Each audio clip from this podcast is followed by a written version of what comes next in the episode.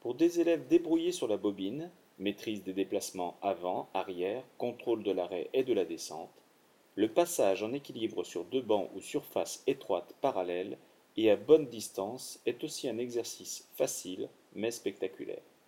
Progressivement, les élèves corsent la figure en jouant justement sur les paramètres hauteur et largeur des surfaces d'évolution.